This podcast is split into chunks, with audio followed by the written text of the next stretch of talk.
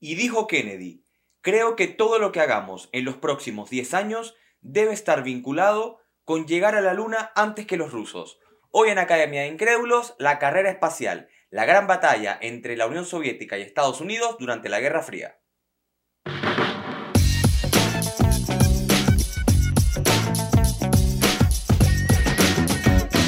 Esto es Academia de Incrédulos. Hola, hola, ¿qué tal? Bienvenidos a un nuevo episodio de Academia de Incrédulos. Como siempre estoy muy feliz y muy contento de que estén aquí acompañándome, al igual que en cada capítulo. Como siempre en la conducción Yanio Marcano y en la edición y montaje Vicente Ramírez. El día de hoy quiero agradecer a todos los suscriptores que han llegado a este canal a través del capítulo de las Gestapo, que está teniendo un eh, rendimiento increíble en el canal. Así que un saludo a todos ellos. Y eh, como anuncié en redes sociales, en arroba Academia de Incrédulos, el día de hoy vamos a estar hablando acerca de la carrera espacial. Ese gran fenómeno con un trasfondo simbólico muy pero que muy importante en la segunda mitad, los comienzos, el comienzo de la segunda mitad del siglo XX y que significó a gran escala lo que fue el conflicto entre Estados Unidos y la Unión Soviética en eh, el conflicto bélico llamado la Guerra Fría. ¿Por qué decidí hablar sobre esto? Bueno, porque sé que el siglo XX es uno de los temas que más eh, involucra interés eh, de parte de, las personas que estudian la historia, que se acercan a la historia por el tema de la guerra, el tema de Estados Unidos, de Rusia, y considero que a pesar de que no tuvo una significación política, económica o social tan importante, la realidad es que la, carrera espacial, eh, como dije antes, tuvo un aspecto simbólico muy, pero que muy trascendente entre lo que fue esta lucha, esta lucha entre la Unión Soviética y Estados Unidos por el control político del mundo, por muy dantesco que suene. Así que bien, como siempre, antes de comenzar, este episodio llega a ustedes gracias a Línea en Estudio Creativo, arroba Línea en Estudio en redes sociales, y vamos a contextualizar un par de cositas para que el episodio se entienda mejor. Lo primero que hay que, hay que hablar es acerca de las potencias después de la Segunda Guerra Mundial. ¿Cuál era la situación de cada una?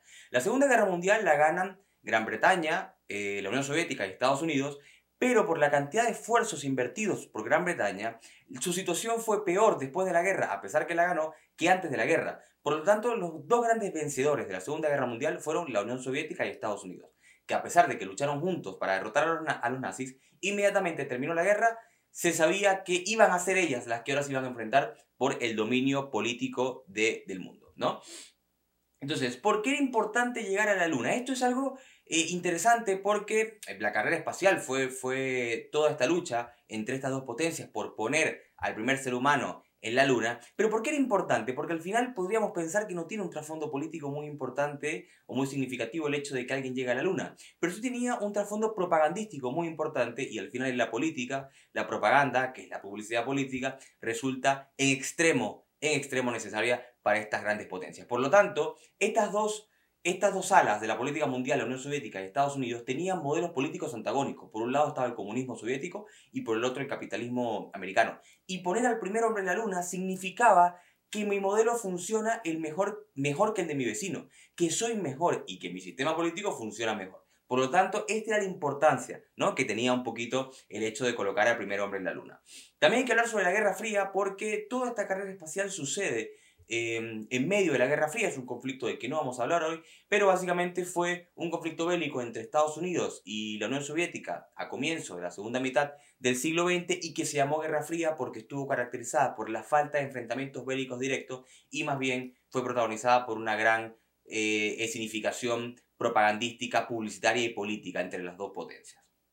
Lo último que quiero mencionar es cómo era la tecnología en los años 60, en el momento en el que se da esta carrera espacial, y es que era una tecnología que obviamente distaba mucho de lo que vemos hoy, pero cabe recalcar que fue eh, un esfuerzo básicamente desde cero lo que tuvieron que hacer estas dos potencias a la hora de desarrollar un programa espacial que fuera capaz de lograr las misiones que estos dos que, estos dos monstruos de la política del siglo XX querían lograr. Así que vamos de una vez con los antecedentes. ¿De dónde nace todo este tema de los cohetes y cómo, cómo llegamos a, tener hoy a la NASA y a Elon Musk eh, con, realmente máquinas tan impresionantes. Los chinos en el siglo XII ya han inventado los, modelos, los primeros modelos de cohetes, la Edad Media, la Edad Media como siempre sacando la cara, y ya en la década de 1880, Konstantin eh, fue un físico ruso que había diseñado los primeros modelos de cohetes por propulsión. Esto es interesante porque fue ruso, ¿ya? Este señor obviamente no contó con la tecnología necesaria para llevar sus proyectos a cabo, pero fue el primero que empezó a diseñar los prototipos de cohete.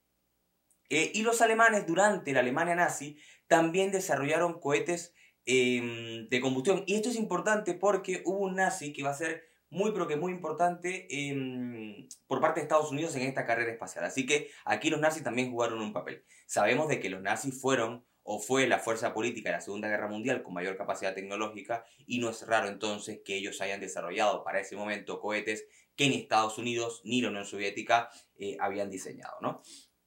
Entonces, bien, lo que sucede es que después de la Segunda Guerra Mundial, para la década de 1950, inmediatamente termina la guerra, empiezan Estados Unidos y Rusia a desarrollar las armas nucleares que Estados Unidos ya había utilizado en la, en la guerra, por ejemplo, en Hiroshima y Nagasaki. El tema de estas armas nucleares es que había que transportarlas de una manera rápida y que no levantara sospechas de, los enemigos. Y era un problema porque Rusia y Estados Unidos estaban extremadamente lejos. Fue una situación complicada porque normalmente pensamos que los conflictos bélicos se generan entre potencias que están extremadamente cerca geográficamente. Entonces la única manera que tenía Rusia o Estados Unidos para em, lanzar armas efectivas sobre el enemigo eran cohetes que atravesaran el espacio. Aquí, de esta forma es como nace este interés por eh, colocar armas en el espacio. Fue por un tema más armamentístico que por un tema propagandístico y publicitario como lo iba a hacer luego. Entonces, lo que sucedió fue que además del tema armamentístico tuvo una característica muy funcional respecto al espionaje. ¿Por qué? Porque empezaron a desarrollar sistemas de órbita que podían vagar por el espacio, con lo cual se podía espiar a los enemigos y es algo que realmente era impresionante porque no estaban acostumbrados los seres humanos en la década de 1960 a ver cosas en el espacio que los espiara y que podían ver lo que hicieran, ¿no?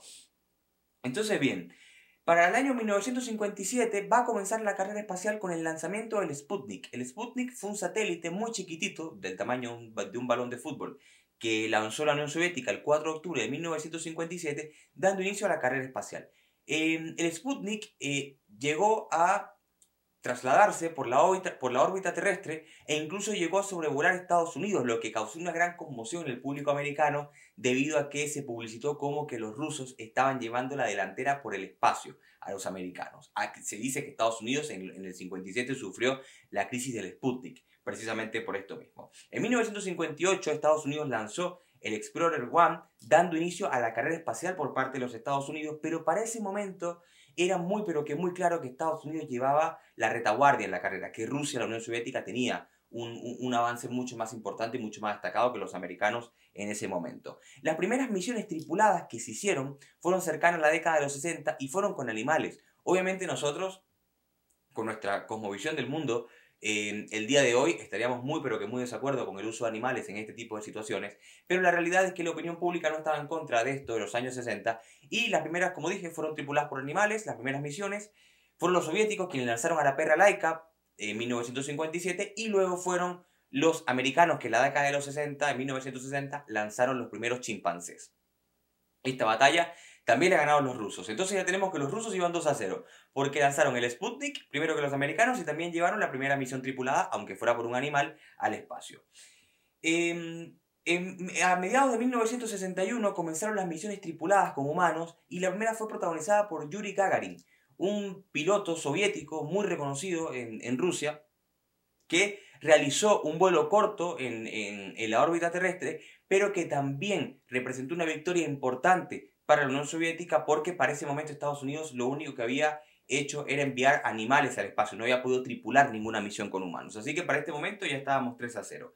Inmediatamente, 23 días después, Estados Unidos va a mandar a Alan Shepard a un vuelo mucho más corto que el de Gagarin, pero fue el estímulo necesario, el, estímulo anímico necesario que, que debía tener Estados Unidos en ese momento para continuar con la carrera espacial. Se dice que si Estados Unidos no hubiese colocado a Shepard en ese momento en la órbita terrestre, al igual que Rusia colocó a Gagarin, Em, la carrera espacial hubiera estado realmente perdida. En ese momento es cuando la Unión Soviética casualmente empieza a construir el muro de Berlín, para contextualizar un poquito cómo estaba la política mundial en ese momento en Europa. El 16 de junio de 1963, dos años después del viaje de Gagarin y de, mm, y de Shepard, van a ser también la Unión Soviética quienes van a colocar a Valentina Tereshkova como la primera mujer en hacer un vuelo en la órbita terrestre. Así que fue otra victoria más para los rusos que para este momento iban 4-0. Todavía en 1963 siempre los rusos eran los que llevaban la delantera en la carrera espacial.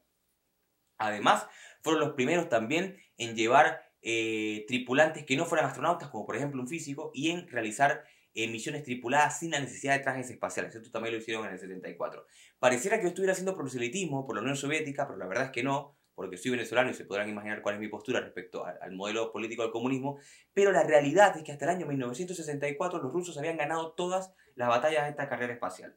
Resulta que eh, los rusos, la Unión Soviética también fueron los primeros en llegar a la Luna con una sonda. ¿Está bien? Fueron los primeros en colocar eh, una sonda en la Luna, por lo tanto fue otra victoria que tuvieron eh, frente a los americanos y es en este momento donde el presidente Eisenhower va a desarrollar el proyecto de la NASA, donde va a tratar de darle un cuerpo mucho más estructural a este, a este proyecto americano en la carrera espacial para tratar de una vez por todas alcanzar a los rusos. Va a ser Eisenhower en los años 60 quien, en el año 58 es cuando inicia el proyecto, pero va a ser él al final el que va a impulsar esta, e, esta carrera de una forma diferente para los americanos.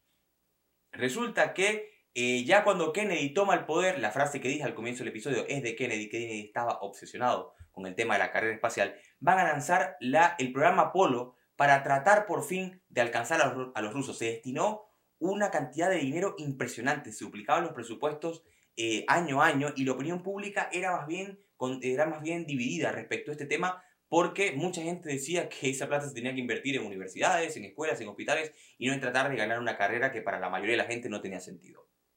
Bien, lanzaron esta misión Apolo y resulta que la lanzan con el apoyo de Werner von Braun, que fue el eh, físico encargado de la parte de, cohetes más importante de la Alemania nazi. Fue, era el ingeniero favorito de Hitler. Y esto es muy interesante porque a pesar de que Estados Unidos y los nazis se enfrentaron en la Segunda Guerra Mundial, luego es Estados Unidos quien recurre al ingeniero más famoso de los nazis, que inventó un misil que destruyó Londres por completo para que trate de alcanzar a los rusos en esta batalla espacial. Después de varios reveses, incluso uno muy, pero que muy famoso, 1967, cuando mm, mueren tres astronautas en medio de esta misión Apolo en una falla de despegue en Estados Unidos, eh, va a ser en, 1968 cuando los Estados Unidos lanzan el Saturno, el Saturno 5, eh, que va a ser la misión a través del cual se va a tomar la primera fotografía de la Tierra desde el espacio. Fue un triunfo impresionante para los americanos porque a pesar de que los rusos venían, la Unión Soviética venía acumulando victoria tras victoria tras victoria en esta carrera espacial, dicen que una imagen vale más que mil palabras y el hecho de que estos americanos, que vamos a dejar la imagen acá, pudieran tomar la primera fotografía de la Tierra desde el espacio fue un triunfo importantísimo para los americanos y que realmente marcó un hito y un antes y un después en esta carrera espacial. Apenas siete meses después, eh, Neil Armstrong iba a ser el primer ser humano en pisar la luna. Yo sé que respecto a esto hay un montón de controversias, que si fue Hollywood, que si no sé qué. A ver, aquí yo explico la versión oficial. Está bien, si luego ya teorías conspirativas hay un montón, cada quien es libre de creer lo que quiera. Pero la versión oficial es que el 20 de julio de 1969, Neil Armstrong es el primer ser humano en pisar la luna y lo hace con su gran y célebre frase, es un pequeño gran paso para el hombre, pero es un gran paso para la humanidad. Sin duda alguna, Estados Unidos, colocando el primer hombre en la Luna, terminó ganando la guerra de la, carrera espacial. La Unión Soviética había ganado todas las batallas, pero Estados Unidos ganó la guerra. Después de que Estados Unidos coloca el primer hombre en la Luna, realmente el interés por esta carrera espacial fue decreciendo, la Unión Soviética se enfrentó cada vez más a problemas internos que le hizo colocar el foco presupuestario y político en, los problemas que tenía, tanto que la Unión Soviética se iba a desintegrar 20 años, unos 15, 16 años más tarde.